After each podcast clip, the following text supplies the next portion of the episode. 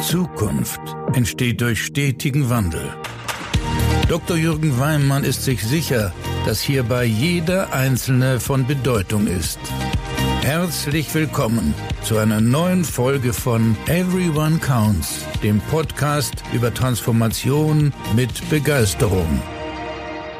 Einen wunderschönen guten Morgen. Es ist wieder Montag und ich freue mich sehr, dass du mit mir in die Woche startest. Und heute erwartet dich wieder ein total spannender Gesprächspartner. Ich konnte Dr. Jörg Howein gewinnen. Dr. Jörg Howein verantwortet als Vorstand und CPO bei der Solaris Bank die Produktteams. Das heißt, von der Produktidee, die Entwicklung und auch die Umsetzung. Vielleicht hast du schon mal von der Solaris Bank gehört. Ähm, ein aus meiner Sicht extrem spannender Player am Bankenmarkt, die auch eine wunderbare Vision haben, die ähm, deren Vision ist to create a world where financial services seamlessly sync with life. Und daran siehst du diese auch extrem aus der Kundenperspektive gedachten Ansatz. Zum einen aber auch vor allen Dingen einen extrem technologischen Ansatz. Wir werden uns unterhalten über, wie sieht jemand, der aus einer sehr technologiegetriebenen ähm, Bank letztendlich auf den klassischen Bankenmarkt schaut. Was sind dem seine Gedanken? Und ich freue mich schon sehr,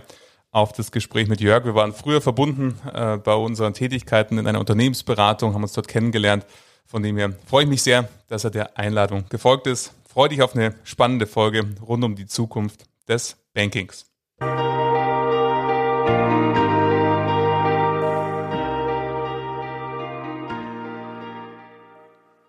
Jörg, guten Morgen. Willkommen in meinem Podcast. Guten Morgen, Jürgen. Danke für die Einladung. Bin sehr gerne dabei. Ich freue mich sehr, dass du der Einladung gefolgt bist und wir heute gemeinsam mal einen Blick auf die klassischen Banken sozusagen werfen, aus dem Blickwinkel einer sehr, sehr technologischen äh, Bank, der Solaris Bank. Und von dem her freut mich sehr, dass du der Einladung gefolgt bist. Danke, gerne. Magst du uns mal reinholen in die Welt der Solaris Bank? Was macht eigentlich die Solaris Bank vielleicht für die Hörerinnen und Hörer, die noch nicht was mich wundern würde. Aber vielleicht gibt es noch den einen oder anderen, der noch nicht ganz genau weiß, was macht die Solaris Bank eigentlich. Ja, das mache ich sehr gerne. Du hast ja unsere Vision vorhin schon zitiert im, im Vorspann, ähm, von der das spare ich mir jetzt. Äh, versuche sozusagen ganz vereinfacht äh, zu beschreiben, äh, was wir machen, nennen wir Banking as a Service.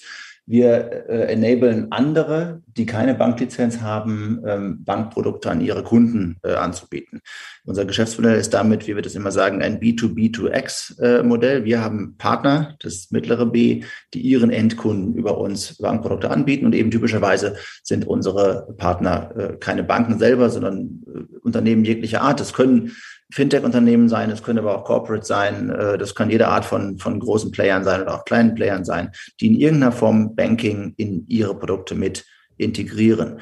Und damit sind wir bei dem ganz wichtigen Punkt, Integrieren von Bankprodukten. Das ist das nächste vielleicht wichtige Buzzword, was man hier wissen oder verstehen sollte, Embedded Finance.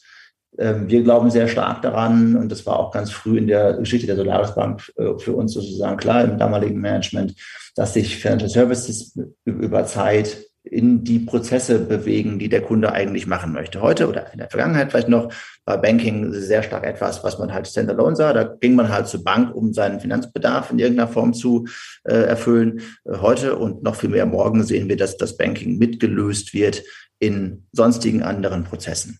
Ein frühes und letztendlich sehr einfaches Beispiel ist, und das wurde aber vor fünf oder sieben oder acht Jahren immer schon wieder sehr, sehr betont, äh, äh MyTaxi. Das ist, inzwischen heißen sie gar nicht mehr MyTaxi. Ähm, den neuen Namen kann man sich schlechter merken. Ähm, aber da war das das erste sozusagen in Deutschland, hier mitteleuropäisch, äh, in Mitteleuropa sozusagen relevante Endkundenprodukt, wo das Payment auf einmal ganz seamless integriert war in den größeren Prozess. Der größere Prozess war, ich will von A nach B kommen, brauche dafür ein Taxi.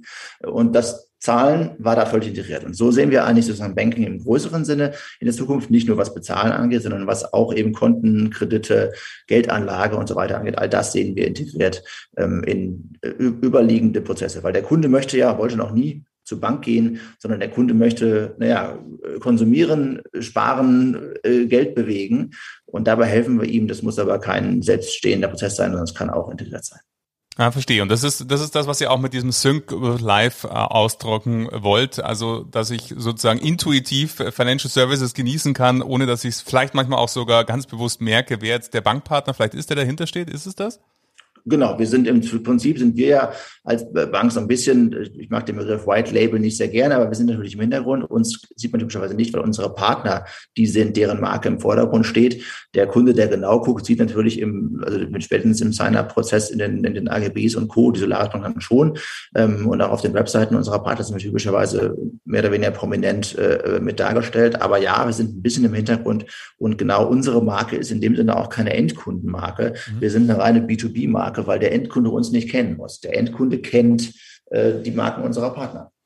Jetzt hast du gesagt, ähm, ihr enabled andere, also äh, genau äh, die Lust haben, Bankprodukte auf den Markt zu bringen. Und ähm, das Enabling ist ja vor allen Dingen wenn ich so blicke, korrigiere mich da gerne, in zwei Hinsichten. Auf der einen Seite sehr, sehr technologisch, durch technologische, du hast Payment jetzt angesprochen, zum Beispiel vom, von MyTaxi, aber auch so diese ganze rechtliche, aufsichtsrechtliche Thematik, dadurch, dass ihr eine Vollbanklizenz habt für, äh, für den Markt, also bringt ihr sozusagen beides mit. Genau, das ist, glaube ich, ganz wichtig und das ist auch, für, wenn man unser Geschäftsmodell betrachtet, sind das, glaube ich, die wesentlichen äh, Argumente. Die Vollbanklizenz war der, war der Startpunkt. Die, die Idee Solaris Bank hat 2015 angefangen mit dem äh, Banklizenzantrag. Und das Zweite ist eben, dass wir uns sehr technologisch ausgerichtet haben. Wir sind eine, wie wir immer sagen, API-only äh, Company. Also wir haben sozusagen nach vorne raus, wo andere Frontends haben, in Anführungszeichen, haben wir nur APIs. Äh, und diese APIs nutzen unsere Partner, ähm, um sich darauf zu connecten und da letztendlich ihre Frontends draufzusetzen. Mhm. Ähm, und das ist natürlich unten drunter dann technologisch ähm, alles relativ modern. Wir haben jetzt eben, ja gut, wir sind fünf, fünfeinhalb, sechs Jahre alt äh, und haben in dieser Zeit alles, was wir hier sozusagen an Technologie betreiben, selbst und neu gebaut. Fast alles, äh, so ein paar Sachen, die uns auch einkaufen. Ähm, und äh, haben natürlich den Anspruch, dass wir das Ganze auch sehr tief automatisieren.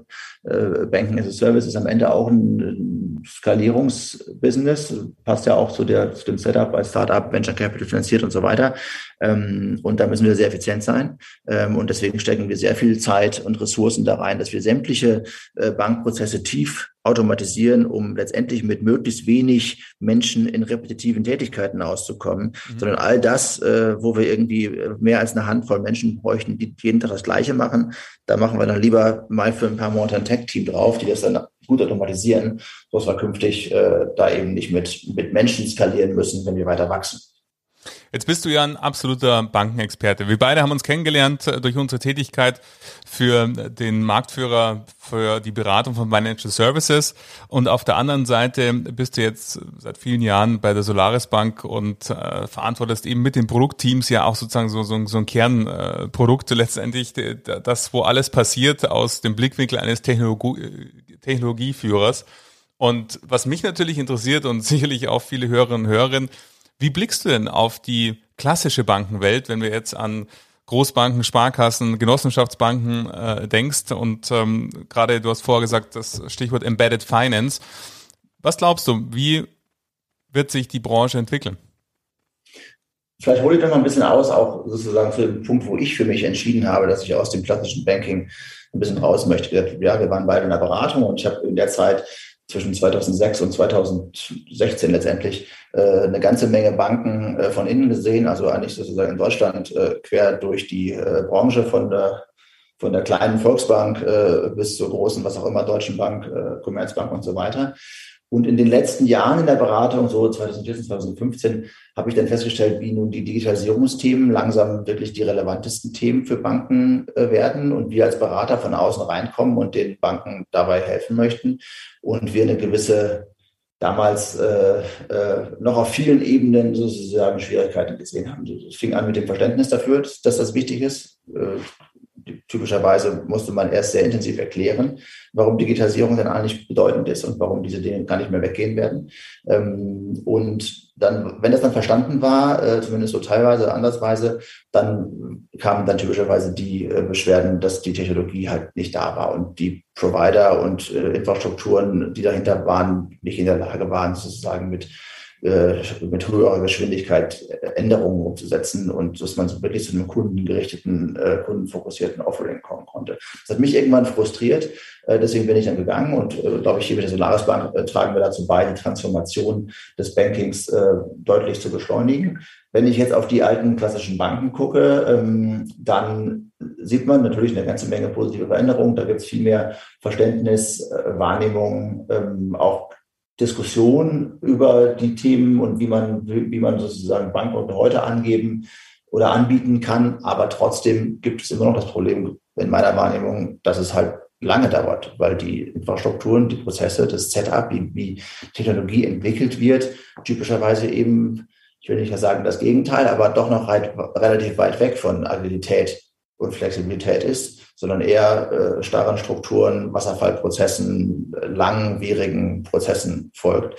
Und das reicht eben heute nicht mehr. Wenn heute äh, Kundenwünsche sich ändern und äh, neue Produkte auf den Markt kommen und man mithalten mit dem Wettbewerb, im immer auch globaleren oder vielleicht im Banken europäischen, global ist es dann vielleicht doch nicht, wenn man auf den europäischen Markt guckt, immer mehr Player einfach da sind, die bestimmte Produkte ausgesprochen gut ähm, anbieten und man nicht mehr als gesetzt annehmen kann, dass der Kunde, weil er immer äh, Kunde bei der Bank XY vor Ort war, da auch morgen noch Kunde sein wird. Das ist halt anders. Und da, da tun sich viele schwer, das Tempo mitzugehen. Und dieses Tempo, was du gesagt hast, auch zu sagen, also diese Wasserfallprozesse ähm, oder auch überhaupt mal das Verständnis für Digitalisierung äh, zu haben, was das überhaupt bedeutet, in welche Richtung sich das entwickelt. Wie ist es, äh, wenn, wenn du so mal in, innerhalb deine Produktteams schaust, äh, wo ja letzten Endes ihr wärt nicht Technologieführer, wenn es nicht gelingen würde, da am Puls der Zeit zu sein. Wie setzt ihr das um oder wie gelingt es euch, dass ihr einfach am Puls der Zeit arbeitet? Hat natürlich auch wieder sozusagen sehr viele Facetten, die Antwort. Ich will vielleicht mal versuchen, ein paar Aspekte rauszupicken.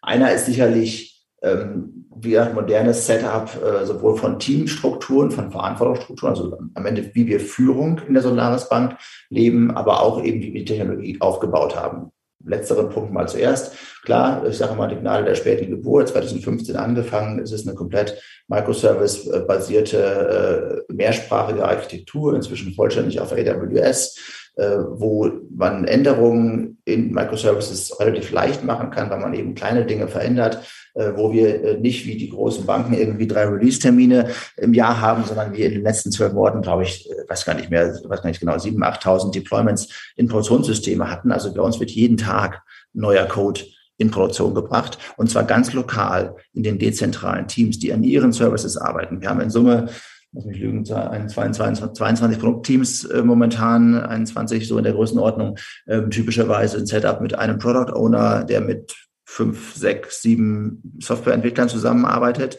Dieses Team hat eine klare Verantwortung für einen sozusagen Teil Bereich der gesamten Plattform. Ähm, und diese Teams sprechen sehr tief verzahnt mit ihren jeweiligen Stakeholdern aus allen äh, Funktionen der Organisation, äh, angefangen von unseren Partnern und Kunden äh, bis zu den internen Teams, auch die regulatorischen Prozesse, Legal Compliance, Risk und so weiter. Da wird tief, tief besprochen sozusagen, welche Anforderungen zu setzen sind. Und die Teams setzen das Ganze dann eben lokal, kleinteilig in jeweiligen Microservice-Architekturen ähm, und zügig um. Und das ist was, äh, was natürlich viele klassische Player so gar nicht können, weil einfach Architekturen nicht ausgelegt sind auf schnelle Entwicklungsgeschwindigkeiten. Und das Ganze geht nur eben auch in einer Führungsstruktur, die dazu passt, wo wir in der Agilität relativ stark leben, wo wir immer wieder versuchen, die Verantwortung lokal zu lassen, wo ich immer wieder versuche zu vermeiden, dass Leute Entscheidungen hochspülen in der Hierarchie. Also im Allgemeinen versuchen wir die Hierarchie so, so immer, immer flach zu halten. Aber prinzipiell werde ich immer nervös, wenn ich sozusagen von irgendwo aus der Organisation äh, den Vorschlag höre, irgendwas in irgendeinem Managementkomitee zu besprechen. Weil ich mich dann immer erst frage, warum eigentlich? Können das Teams nicht lokal entscheiden? Wozu brauchst du denn jetzt den Vorstand? Wir wissen doch am Ende Sachen gar nicht besser als die Teams, die lokal die Verantwortung tragen. Die, die können doch die vielen, die vielen Dimensionen eines Problems in ganz vielen Fällen besser abgreifen als sozusagen Higher Management auf, auf irgendeiner Ebene. Und damit ist das immer wieder der Versuch, Verantwortung lokal zu verankern, die Teams entscheiden zu lassen und ja, im Zweifel auch Fehler machen zu lassen und daraus zu lernen. Und das ist aber wieder das Schöne.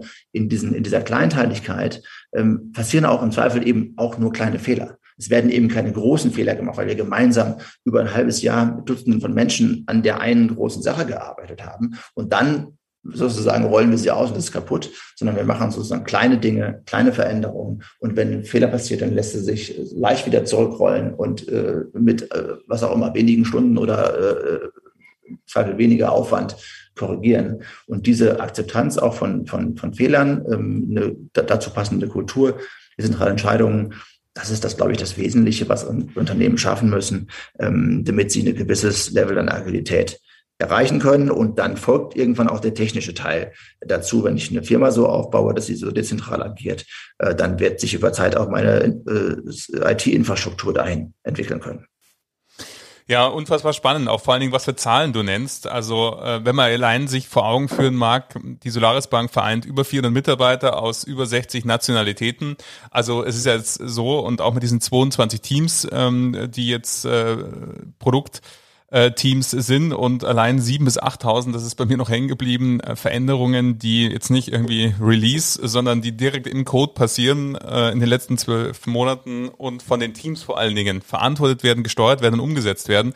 Ich glaube, daran sieht man schon an diesen äh, verschiedenen Punkten, wie anders da ihr tickt im Vergleich zu klassischen äh, Banking, wo es Pläne gibt, wo es dann feste Release-Daten gibt, äh, Anforderungsprofile gibt, die dann durch x tausend Gremien erstmal durchgehen, bevor es überhaupt zu einem Release kommt, bevor das überhaupt dann auch vielleicht ein Software Ingenieur sieht, um seine Meinung da zu geben. Also daran sieht man schon bei diesen vielen Aspekten. Danke dafür, auch für diesen tiefen Einblick wie anders das ist. Die ja. spannende Frage ist ja jetzt, die bestimmt auch viele bewegen wird, zu sagen, ja gut, wenn wir jetzt zum Beispiel in das Sparkassenlager schauen, auch da kennst du dich bestens aus und ähm, sehen ist, ist ja von der technologischen Architektur, du auch gesagt das ist auch etwas sehr Wichtiges, die technische Architektur, die halt für das Institut vor Ort ähm, nicht oder nur sehr, sehr bedingt beeinflussbar ist. Wie würdest du denn äh, sagen, jetzt in die Zukunft gerichtet, was können denn jetzt klassische Banken tun, um genau diesen Weg und diesen Schritt, den es braucht, um wieder mehr Relevanz zu gewinnen, zu gehen? Ja, das ist, äh, glaube ich, keine einfache Veränderung für die großen Gruppen. Ich glaube, Banking, und das sehen wir auch darin, wo sich Fintech hin entwickelt, äh, Banking wird immer spezifischer. Es braucht niemand die durchschnittlich gute Universal, äh, die durchschnittlich gute Universalbank, denn die ist für jeden einzelnen Kunden immer nur durchschnittlich schlecht. Ja, was, mhm. was Kunden heute kaufen, ist ein Nischen-Banking, also ein Vertical Banking, wo sozusagen spezifische Zielgruppen besonders gut bedient werden. Das sehen wir in unseren Partnern und inzwischen haben wir, weiß gar nicht, 15 oder 18 Partner auf unserer Plattform, die in irgendeiner Typ, in irgendeiner Art Neobanken sind und äh, typischerweise haben die eben eine sehr enge Zielgruppe. Die Zielgruppe, die im Zweifel gar nicht äh, Millionen von Kunden groß ist, sondern die im Zweifel sogar nur sechsstellige Kundenanzahlen überhaupt nur erreichen kann. Deswegen macht für solche Player dann auch Zusammenarbeit mit einem Banking-as-a-Service-Anbieter Sinn, weil man vielleicht für eine sechsstellige Kundenanzahl gar nicht effizient eine Bank ähm, aufbauen kann. Aber die richten sich total aus die spezifischen Bedürfnisse dieser einzelnen Kundengruppe zu erfüllen und bauen auch ihre Technologie angemessen. Wir sind unten drunter das, ich sage immer Commodity Product Layer, weil ganz ehrlich, ein Konto ist ein Konto, das ist in, der, in den Kernfunktionalitäten äh, Geld von links nach rechts buchen, hoffentlich schnell, hoffentlich korrekt, sozusagen immer gleich. Ähm, aber das drumherum, welche Additional Services, wie ich das beim Kunden platziere, wie ich das ihm zugänglich mache, das unterscheidet sich sehr stark nach unterschiedlichen Typen von, von Kunden in ihren unterschiedlichen Bedürfnisszenarien. Und jetzt muss man das mal sozusagen drüberlegen über das, wie wir Banken im Großen und Ganzen sehen. Das hast du vorhin Sparkassen genannt. Was haben wir? 380, 400 Sparkassen in Deutschland. Die sind ja erstmal vom Produktangebot im Prinzip alle gleich. Mhm. Die haben eine Regularität, sozusagen äh, Aufteilung nach, nach, nach, nach kleinen Regionen, aber die Produkte sind alle gleich und sie versuchen damit sozusagen alle äh, Kunden zu bedienen, egal welche spezifischen Interessen und Bedürfnisse der Kunde eigentlich hat. Und da bricht doch eigentlich schon das, das Konzept. Kundenbedürfnisse sind doch nicht definiert nach meinem Wohnort. Das ist doch völlig irrelevant. Relevant ist doch sozusagen mein Beruf, mein Lebensumfeld, meine Familie, meine finanzielle Lage und so. Das ist doch definierend für, für meinen Kundenbedarf.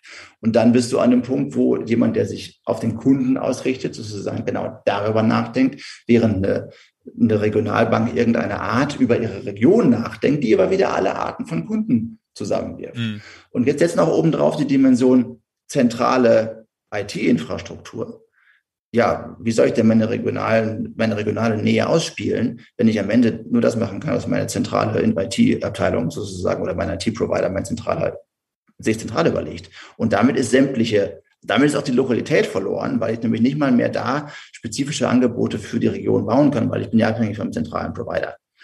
ich weiß, ich mag jetzt sehr schwarz-weiß hier, ich überspitze offensichtlich, sozusagen, das ist natürlich alles nicht so schwarz-weiß, wie es gerade darstellt, aber ich glaube, der Punkt kommt rüber. Unterschied zwischen Kundenbedarfsfokussierung äh, mit sehr spezifischer Infrastruktur versus Regionalität und zentraler IT. Das kann ja nicht ganz zusammengehen. Ja, absolut, absolut nachvollziehbar. Und ähm, in dem Bild ähm, eher viel Schwarz, auch was man so hört.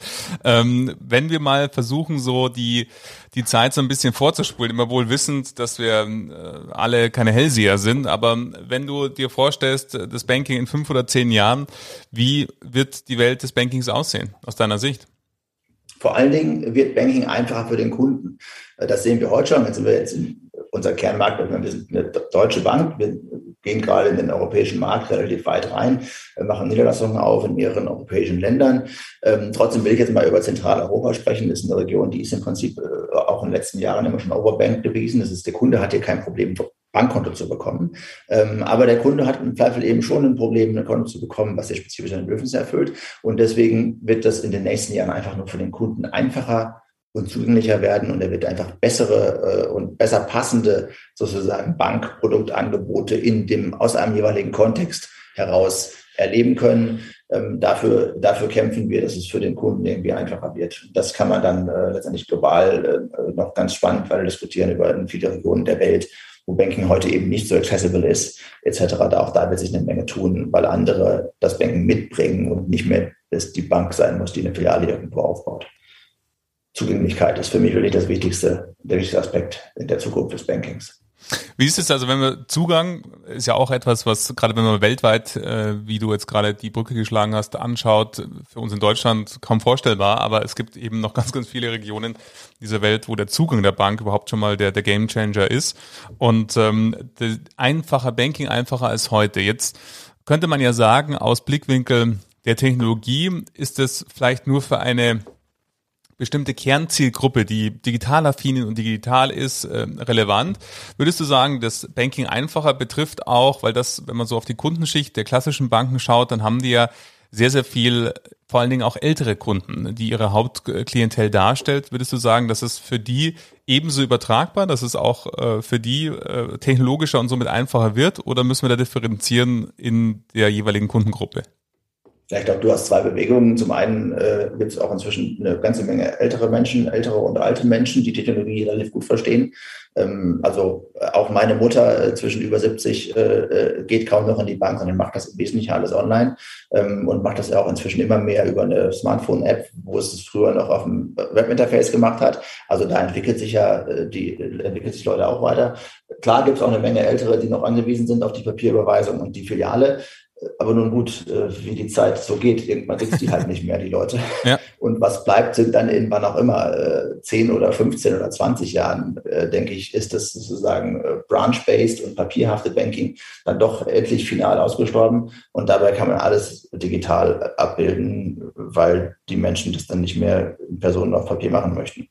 Und damit muss man halt bis dahin, das sind, glaube ich, schon die, das sind schon die Zeithorizonte, in denen es noch einen, einen Bedarf für auch sozusagen Flächenpräsenz von, von Banken geben wird. Aber dann irgendwann wird die Flächenpräsenz meiner Meinung nach keine Rolle mehr spielen, äh, weil man da nicht hin muss. Selbst für die komplexen Dinge muss man da nicht hin. Ich meine, wir haben ja gerade alle gesehen in den letzten 18 Monaten, wie wir hervorragend äh, auch ganz Unternehmen äh, per Video führen können. Wir mhm. haben gerade ein Unternehmen gekauft hat, Solaris Bank, äh, quasi per Video, weil wir nicht reisen konnten, äh, weil man nach England, wo wir einen Wettbewerber gerade übernommen haben oder gerade dabei sind, ähm, äh, gar nicht hinkam. Und äh, wenn das geht, ja, dann werde ich wohl einem Kunden auch eine Baufi digital erklären können. Absolut, also das, äh, das, das glaube ich auch und äh, das sehe ich, sehe ich auch so, dass ähm, häufig die Notwendigkeit, da eine Beratung zu machen, einfach nur an einem nicht äh, embeddeden Prozess, da verwende ich deine Worte, äh, liegen, sondern als letzten Endes der Berater mehr ein ähm, Prozessdurchführer ist, um mich da durchzubringen, dass hinten eine Finanzierung rauskommt, aber weil es eben so komplex ist, nicht weil es so komplex sein muss. Ja, und dann, dann sind wir wieder bei nochmal kurz zurück zu der Regionalität. Dann ist die am Ende sozusagen dann noch weniger relevant, weil ganz ehrlich habe ich die Baufinanzierung in meiner Region von der lokalen äh, Volksbank Sparkasse kaufe oder von der, von der deutschlandweiten oder europäisch weit agierenden äh, Direktbank und das macht doch keinen Unterschied am Ende mehr. Ähm, Insofern Jetzt, ist da wieder sozusagen Bedarfsorientierung. Was braucht der Kunde wirklich? Wie mache ich es dem Kunden möglichst einfach zugänglich? Das ist das, was alleine entscheidend sein wird in der Zukunft im Banking. Jetzt hast du auch vorher gesagt, genau da möchte ich nochmal anknüpfen, diese Kundenbedarfsorientierung, dass eben Partner, mit denen ihr arbeitet, sich ganz bewusst auf einen bestimmten Bedarf fokussieren, der auch letztendlich durch Technologie gar nicht mal so groß sein muss und da einfach diese Kundenbedürfnisse so tief verstehen und mit Technologie äh, lösen, um das für die Menschen möglichst attraktiv zu machen, diese Services zu nutzen. Jetzt habt ihr als Solaris Bank ganz verschiedene Kundengruppen. Ihr auf der einen Seite, dadurch, dass ihr andere enabled, ähm, habt ihr eigentlich klassisches B2B-Geschäft. Die Fintechs, die, die Partnerbanken sind letztendlich, die mit euch arbeiten wollen, sind eure Kernzielgruppe, die wiederum dann den Endkunden ähm, als Kunde haben. Oder so habe ich es richtig verstanden? Genau. Ja. Ähm, damit ihr aber technologisch auch das abbilden könnt, was eure Partner den Kunden letzten Endes anbieten, müsst ihr ja dennoch die aktuellen Trends und das nicht nur lokal, jetzt für Deutschland bezogen, sondern auch international ein Stück weit verstehen, äh, erleben, sehen, antizipieren auch äh, letztendlich, wenn man sozusagen die Programmierung sich anschaut. Wie gelingt es euch, dass ihr die äh, unterschiedlichsten Zielgruppen und, und Bedürfnisse, die daraus entstehen, du hast vorher zum Beispiel Zugang gesagt, ist ja ein ganz anderes Bedürfnis wie wenn wir jetzt halt von einem bestimmten Serviceleistung oder Produkt sprechen, wie gelingt es euch, diese unterschiedlichsten Bedürfnisse ein Stück weit auch diese Trends zu beobachten und dann zu mhm. antizipieren in der Technologie? Ich, ich glaube, da ist es nochmal wichtig, äh, sich nochmal ein, ein Bild vor Augen zu führen, wie sozusagen Banking in Schichten, ob jetzt Architekturschichten, so ist es bei uns am Ende auch in der Infrastruktur, sind dann auch Architekturschichten, aber auch vom Geschäftsmodell her sich unterscheiden und wo eigentlich Spezifität passiert und wo eigentlich nicht. Also ganz, ganz high level, äh, jede Bank dieser Welt kann man sagen, besteht im Prinzip aus drei oder vier äh, Schichten. Das eine ist sozusagen unter, unterliegend, es gibt eine Lizenz, die befähigt mich, das Geschäft überhaupt zu, zu tun. Da oben drüber gibt es dann das, was man typischerweise Kernbanksysteme nennt, sozusagen das untere Layer, Ledger-Systeme, äh, Konten, wo ich sozusagen die, die, die Salben halte und die Buchungen irgendwie durchführe und dann daraus eine Bilanz und dann GNV mache und so weiter. Da oben drüber dann typischerweise relativ mächtige Prozessschichten, wo ich äh, eine ganze Menge an, naja, Geschäftsprozessen abbilde, Automatisierung, wo, wo, wo meine Mitarbeiter sozusagen ihre, ihre Arbeiten ver verrichten, wo sie Prozessdurchführung ähm, ins Digitale hineintragen und dann letztendlich die vierte und oberste Schicht, das Frontend in Richtung des Kunden, die Frage, wie ich das Ganze zum Kunden raus platziere. Wenn man in diesen Schichten denkt, dann ist die Solaris Bank, bildet die unteren drei Schichten ab. Lizenz, Kernbanksystem mit allen Prozessen. Bis zu der Ebene unterscheidet sich am Ende ein Konto nicht nach Zielgruppen. Wie ich vorhin sagte, da ist ein mhm. Konto ein Konto. Oder ja. das, dem Konto ist es sogar egal, ob der Kunde ein Business ist oder, eine, oder ein, ein, ein Konsument. Das ist vielleicht ein bisschen, klar, anderer KYC-Prozess und so weiter, aber im Großen und Ganzen kann das Konto das Gleiche, ähm, egal für welche Zielgruppe. Die Differenzierung kommt am Frontend. Und da sitzen dann unsere Partner, das sind dann eben unsere heute unsere, unsere direkten Partner, die dann ihre Endkunden bedienen. Und da will ich es mal an einem Beispiel erklären, weil das, glaube ich, dann schön plastisch wird. Einer unserer auch schon inzwischen langjährigen Partner ähm, ist Penta. Penta bietet ein Geschäftskonto an und ich würde sagen, das ist eines der besten äh, Geschäftskonten, die man im, im, deutschen Markt für kleine äh, Unternehmen, also es geht jetzt nicht in Richtung Corporate, sondern es ist eher das, die kleine GmbH, UG zwischen 5 und 50 und vielleicht auch 500 Mitarbeitern, ähm, aber eher, also eher dieser kleinere Bereich. Und die lösen eine ganze Menge von Themen äh, rund ums Konto, sondern die ganze, das ganze Thema Buchhaltungsintegration, äh, Rechnungsstellung, Rechnungsverarbeitung, Mitarbeiterkarten innerhalb meines Unternehmens, ähm, Kartenlesegeräte, wenn ich sozusagen Zahlungen entgegennehmen möchte. Alles Themen, die sozusagen ergänzend ums Konto drumherum liegen. Wenn du so willst, ist für doch für den, für den kleinen Unternehmer mit, mit 20 Mitarbeitern ein Kontorichter überall. Das ist im Prinzip gar nicht das Problem. Aber was ihm schwerfällt, ihm oder ihr schwerfällt, ist den Buchhaltungsprozess, den Finanzprozess in ihrem kleinen Unternehmen zu managen, weil diese Menschen sind mhm. typischerweise Unternehmer, die bauen Unternehmen, weil sie sozusagen, was auch immer, in welche Richtung sie betreiben, ein Restaurant oder ein Café oder einen, eine kleine, einen kleinen Shop oder so. Und die haben auch kein, die haben kein Interesse an Finanzen, typischerweise. Ja. Und das macht so ein Anbieter wie Penta ihnen leicht, äh, diese ganzen, diese ganze finanzielle, finanzielle Sphäre von kleinen Unternehmen effizient zu managen. Das Konto ist dabei, wie gesagt, auf der einen Seite irgendwie ein wesentlicher Bestandteil, auf der anderen Seite gar nicht so wichtig, weil viel wichtiger ist das drumherum liegende, was das Banking für den oder das, die Finanzen für den, für den Unternehmer einfach macht. Und da ist die Differenzierung, da ist auch die Zahlungsbereitschaft. Am Ende nehmen, nimmt, nimmt Penta dann auch vernünftige Preise, kann die auch nehmen, weil der Kunde bereit ist, sozusagen, was auch immer, äh, 1929, äh, 49 Euro im Monat zu bezahlen für das Konto, weil es ihm eben ein sehr passendes Paket von Leistungen äh, darstellt, die für diesen Bedarf von dieser Zielgruppe sehr gut funktionieren. Und das ist das, und jetzt zurück zu deiner Frage kommt, wie, wie, woher wissen wir, was wir bauen müssen? Naja, wie gesagt, auf meiner Ebene ist vieles noch in, in einem gewissen Maße generisch. Die Spezifität bringt unser Partner für seine Nische mit rein. Und natürlich sprechen wir mit unseren Partnern hier und da brauchen sie dann schon auch mal Dinge, die sozusagen auf der Infrastruktur oder, oder, oder wirklich Bankproduktebene passieren müssen. Und da sind wir im ständigen Austausch und, und, und profitieren davon, dass unsere Partner ihre jeweiligen Kundenzielgruppen viel genauer kennen, als, als ich die kann und uns eben sozusagen auch dabei helfen zu verstehen, was man denn dann auch äh, leisten und liefern müsste. Äh, und dann leihen wir uns da auf Roadmaps und Timing und am Ende auch Kosten. Und ähm, wir sind dann auch bereit für Partner, äh, Dinge zu bauen, die mit einer spezifischen, spezifischen Kundensegment relevant sind. Ja, verstehe. Ja, es ist auch nochmal schön, danke auch für das Beispiel mit, mit Penta, da wird es auch nochmal schön plastisch, ähm, wo er euch positioniert und ich glaube auch jeder, der schon mal ein Konto für eine GmbH eröffnet hat, ähm, weiß, dass es auch da bereits an der Kontoeröffnung oftmals scheitern kann, wie viel Aufwand ja, dafür damit an, genau, das, notwendig den, ist. Den, den, Business, den Business KYC-Prozess, äh, den kann man kompliziert machen, wenn man möchte.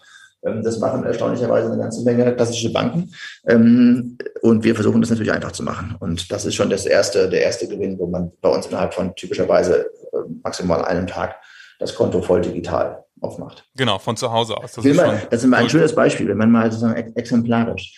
Lass uns mal fragen, was ist denn hier kundengerichtet?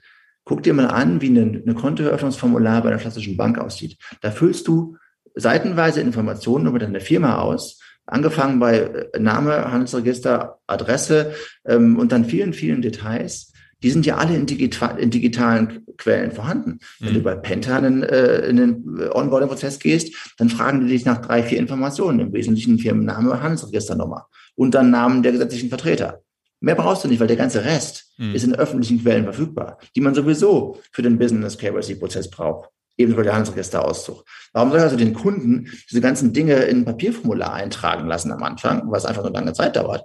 Stattdessen fragen wir nach den drei, vier relevanten Datenfeldern am Anfang. Den Rest holen wir uns ähm, aus den relevanten Quellen dahinter und machen das damit für den Kunden zu einem ganz einfachen Prozess. Und diese Denke, sich wirklich zu fragen, was brauche ich wirklich vom Kunden, was kann ich mir woanders herholen, viel effizienter, das ist vielleicht auch einer der, der mhm. Kerne von äh, sozusagen gut geschnittenen, kundenorientierten Prozessen.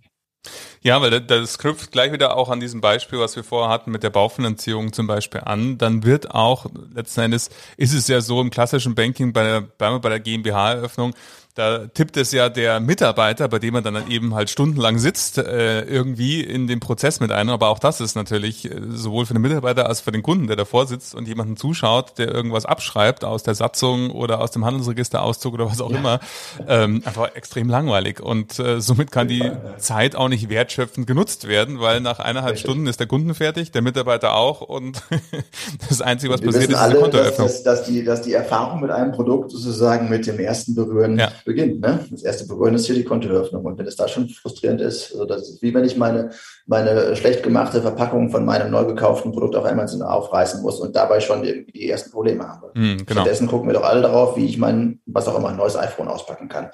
Äh, ein Riesenerlebnis. Absolut. So müsste doch Banking auch sein. Ja. Das ist eine schöne Überleitung äh, hin in, ins Finale sozusagen, lieber Jörg. Erstmal danke für deine spannenden Einblicke und Sichtweisen und ich bin mir sicher, dass viele Hörerinnen und Hörer sich jetzt die Frage stellen, was würdest du jemanden, der jetzt in einer klassischen Bank, Sparkasse ähm, aktuell beschäftigt ist, was würdest du, äh, Führungskraft, Vorstand, was auch immer, was würdest du raten, wenn du an die Zukunft denkst? Was ist jetzt zu tun? Arbeitet an euren äh, Führungsstrukturen äh, arbeitet daran, dass eure Mitarbeiter Entscheidungen treffen können. Die können das. Die, die können meistens viel mehr, als wir ihnen heute zu oder als klassische Banken ihnen heute zumuten. Ähm, der Vorstand äh, oder die, die, die oberen Führungsebenen müssen sich zurücknehmen äh, zugunsten äh, der Leute, die operativ die Arbeit machen. Die können das besser. Ähm, und das umzubauen, dieses Verständnis und Selbstverständnis umzubauen, das ist eine riesen Herausforderung. Das erfordert sozusagen ganz viel Veränderung ähm, in den, in den Menschen auf allen Ebenen. Also sozusagen die einen müssen sich zurücknehmen, mhm. die anderen müssen einen Schritt nach vorne treten und Verantwortung vielleicht noch aktiver nehmen. Ich glaube aber, dass das eine riesige Bereicherung für den Alltag sozusagen des in Anführungszeichen normalen Mitarbeiters in vielen Banken und Sparkassen ist, dass sie dann künftige Entscheidungen viel bewusster treffen können. Da hast du auch jetzt gerade, ich habe gerade deine, deine letzten Podcasts nochmal teilweise gehört, da hast du tolle Beispiele mit, ich glaube, das war von der Weser, wie heißt die Sparkasse? Weser, Weser Elbe Sparkasse, ja, Peter Klett. Weser Elbe Sparkasse, da habe ich tolle Beispiele von den Forschern da gehört, wie man sieht, dass lokale Entscheidungen besser funktionieren als Kompetenztableaus und, und Hierarchie. Und das genau ist das, was, was passieren muss. Und dann wird man irgendwann auch über IT reden müssen. Wie kriegt man Flexibilisierung ähm, in IT-Projekten hin? Ähm, aber dann äh, wird, wird die eine oder andere Bank sozusagen noch äh, Chancen sehen, sich vielleicht sogar auch in der Regionalität äh, in irgendeiner Form zu behaupten. Aber dann brauchst du schnelle Bewegung dahin. Äh, wenn das 20 Jahre dauert, dann mhm. ist vielleicht zu spät. Ja, Mensch, ähm, da sprichst du mir aus dem Herzen, lieber Jörg. Und ähm, ich danke dir für dieses wunderbar inspirierende Gespräch. Gespräche mit dir sind zum einen mal schnell vorbei, weil sie äh, wie ein Flow sind. Und äh, danke für die spannenden Informationen und dass du so viel aus dem Blickwinkel deiner heutigen Tätigkeit als Vorstand ähm, und CPO der Solaris Bank mit den Hörerinnen und Hörern und mir geteilt hast. Danke dir auch, Jürgen. Hat mir Spaß gemacht.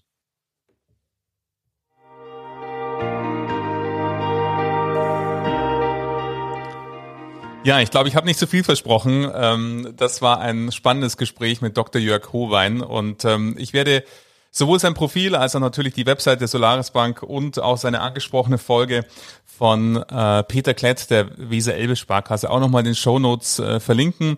Ich ähm, würde mich freuen, wenn du diesen Podcast abonnierst, dann verpasst du auch keine weitere Folge und vielleicht ist diese Folge auch für jemanden in deinem Institut oder in deinem bekannten Freundeskreis spannend, leit sie gerne weiter. Und wenn du Lust hast und dir diese Folge gefallen hat, dann freue ich mich natürlich auch sehr, wenn du diesen Podcast weiterempfiehlst und ihm fünf Sterne bei Apple Podcast gibt. Am meisten freue ich mich aber, wenn du nächste Woche oder in zwei Wochen wieder dabei bist. Und bis dahin wünsche ich dir eine erfolgreiche Zeit.